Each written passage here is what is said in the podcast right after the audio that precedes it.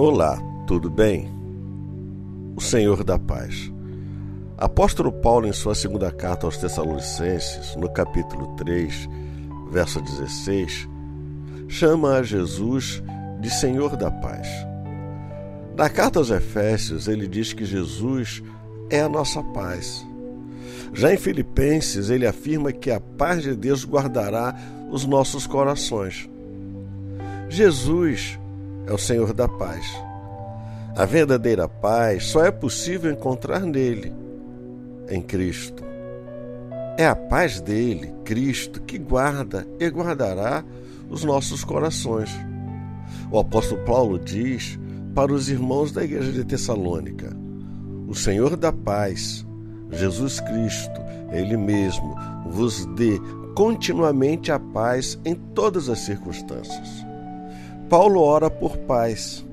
Ele pede que o Senhor da paz dê a paz. Mas não uma paz temporária, esporádica.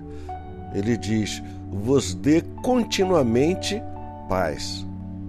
Mas paz em todas as circunstâncias. O que Paulo ora e pede para a igreja é aquilo que Jesus disse: Deixe-vos a paz, a minha paz vos dou. O apóstolo Paulo ora e deseja que possamos experimentar esta paz que Jesus dá. Não de vez em quando, mas em qualquer situação. Essa paz que Jesus dá pode ser experimentada, vivida e sentida. Como isto é possível? Quando o Senhor da paz, o Senhor Jesus Cristo, se torna verdadeiramente o Senhor de nossas vidas quando entendemos que só podemos ter paz em Cristo.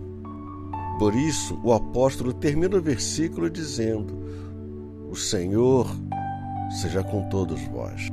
Você pode encontrar, viver e experimentar a verdadeira paz no Senhor da paz, pois somente Ele mesmo pode nos dar a paz que tanto precisamos nestes tempos tão difíceis.